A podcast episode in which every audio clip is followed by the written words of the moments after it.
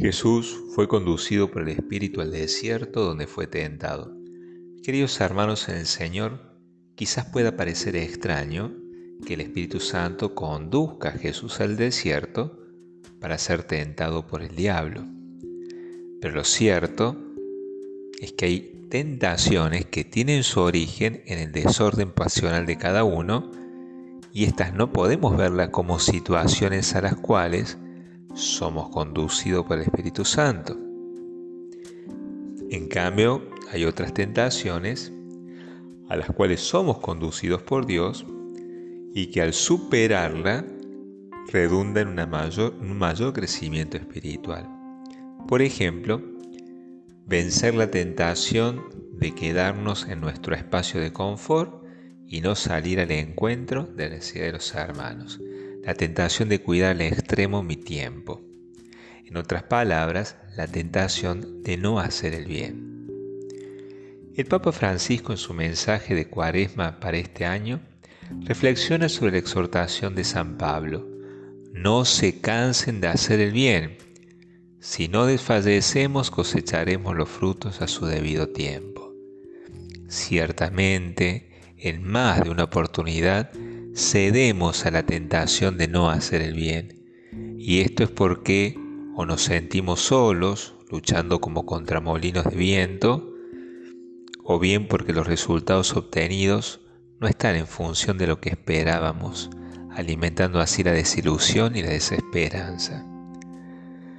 Vencer la tentación ayuda a la maduración espiritual. Por eso decimos que es una práctica saludable. Cuando tomamos conciencia de ellas y sabiendo que Jesús las venció, nos obliga a poner nuestra confianza en el Señor y crecer en humildad, reconociendo el límite propio, pero también nos ayuda a crecer en paciencia con el límite del hermano. Porque comprendemos que así como nosotros somos tentados, así también lo son ellos.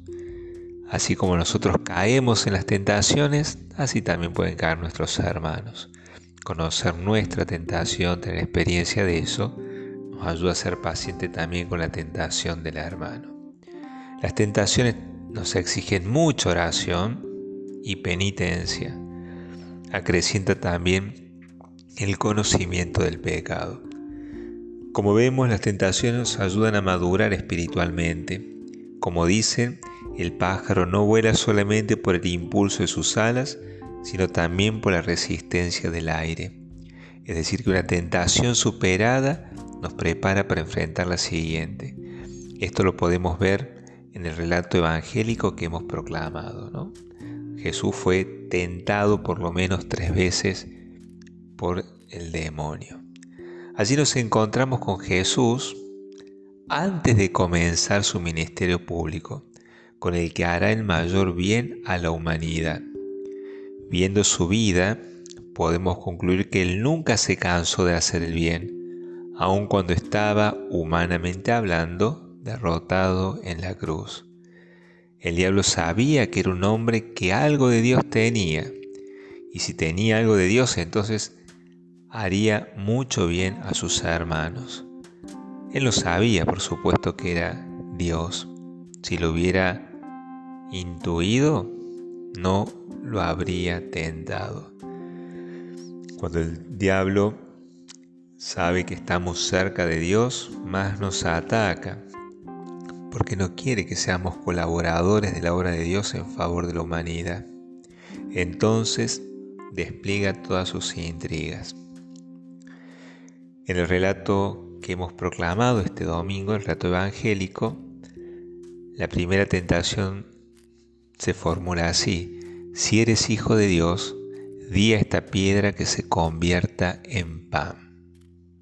Si Jesús, si Jesús hubiera convertido la piedra en pan, se correría el riesgo de identificar los bienes materiales con el favor de Dios y la ausencia de ellos como si Dios estuviera enojado. Lo cierto es que la clave está en la respuesta que Jesús da. No solo de pan vive el hombre. El alimento de Jesús es hacer la voluntad del Padre.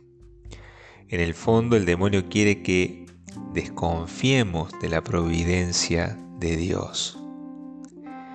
El ayuno nos viene a descubrir cuánto apego y confianza tenemos en las cosas materiales para conseguir la felicidad y cuánto desapego y desconfianza tenemos en Dios.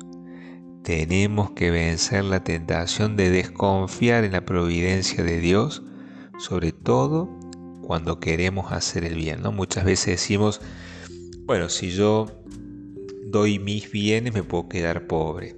Si yo doy mi tiempo me puedo quedar sin tiempo para mí. Bueno, no, tenemos que confiar en la providencia de Dios. Él da de comer a los pájaros del cielo, viste los lirios del campo, ¿no? ¿Qué no hará también por nosotros? Confiar en la providencia de Dios nos ayuda a hacer el bien, a no cansarnos en hacer el bien. La segunda tentación se formuló así. Luego el demonio le dijo, te daré el poder y la gloria de todo eso, porque a mí se me ha dado y yo se lo doy a quien quiero. ¿no? Lo había hecho elevar muy alto a Jesús y le mostró todos los reinos. Pero le dice, si tú te arrodillas delante de mí, todo será tuyo. Esta es la tentación de la idolatría, a la que nos quiere empujar constantemente el demonio, que quiere cambiar el fin al que estamos llamados. En lugar de eso, nos quiere conformar con los medios para alcanzar el fin. Sabemos que nuestro fin es Dios, unirnos con Dios.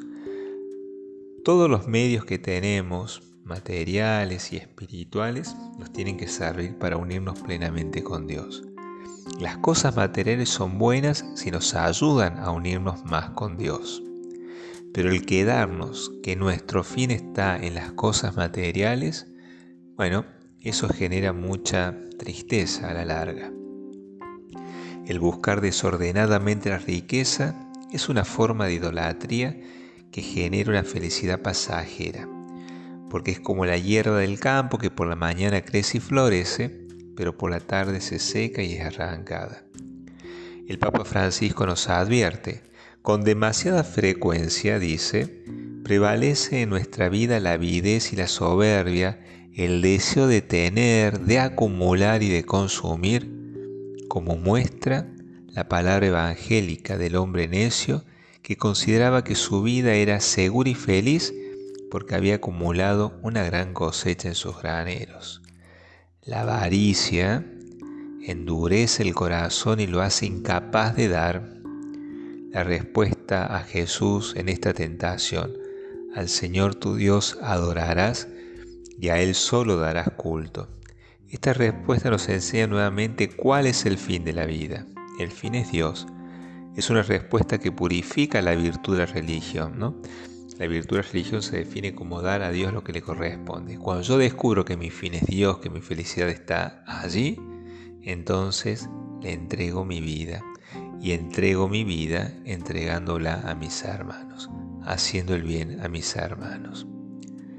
Y por último, el demonio lo puso en la parte más alta de un templo y le dijo, si eres hijo de Dios, tírate de aquí abajo, porque está escrito ha dado órdenes a sus ángeles acerca de ti, para que te cuiden. Acá vemos cómo el, demonio ha perfeccionado su estrategia de tentación. Ahora también usa las Sagradas Escrituras. Las tenía en su conocimiento, pero no las tenía en su corazón. Jesús le dijo, está escrito, no tentarás al Señor tu Dios. Así como en la primera tentación el demonio buscaba que Jesús desconfiara de la providencia de Dios, ahora deforma esta confianza en el Señor como obligando a Dios a que envíe sus ángeles. Esto es lo que se conoce con el nombre de providencialismo, que termina siendo una invitación a quedarse de brazos cruzados pensando que Dios actuará según mi parecer.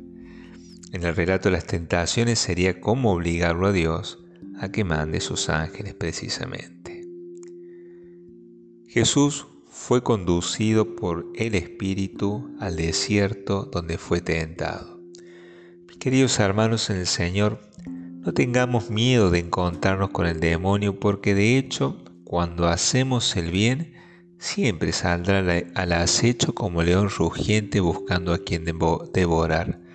San Pedro nos dice, resistan en la fe. Si queremos vivir un espíritu de desprendimiento en esta cuaresma, seguramente el demonio saldrá al acecho intentando convencernos que debemos cuidar nuestro tiempo, nuestros bienes, que hacer el bien en esta cultura tan ingrata es una pérdida de tiempo y de recursos. Fundamentados en la Sagrada Escritura, en las cuales el Señor nos dice, se puso junto a mí, esto nos dice Dios, se puso junto a mí, lo libraré, lo protegeré porque conoce mi nombre, me invocará y lo escucharé. Con él estaré en la tribulación, lo defenderé, lo glorificaré. Miren qué linda sentencia que encontramos en el Salmo que proclamamos este domingo. Él está en la tribulación defendiéndonos, glorificándonos, teniendo tan buen custodio, dejémonos conducir por el Espíritu al desierto. Que así sea.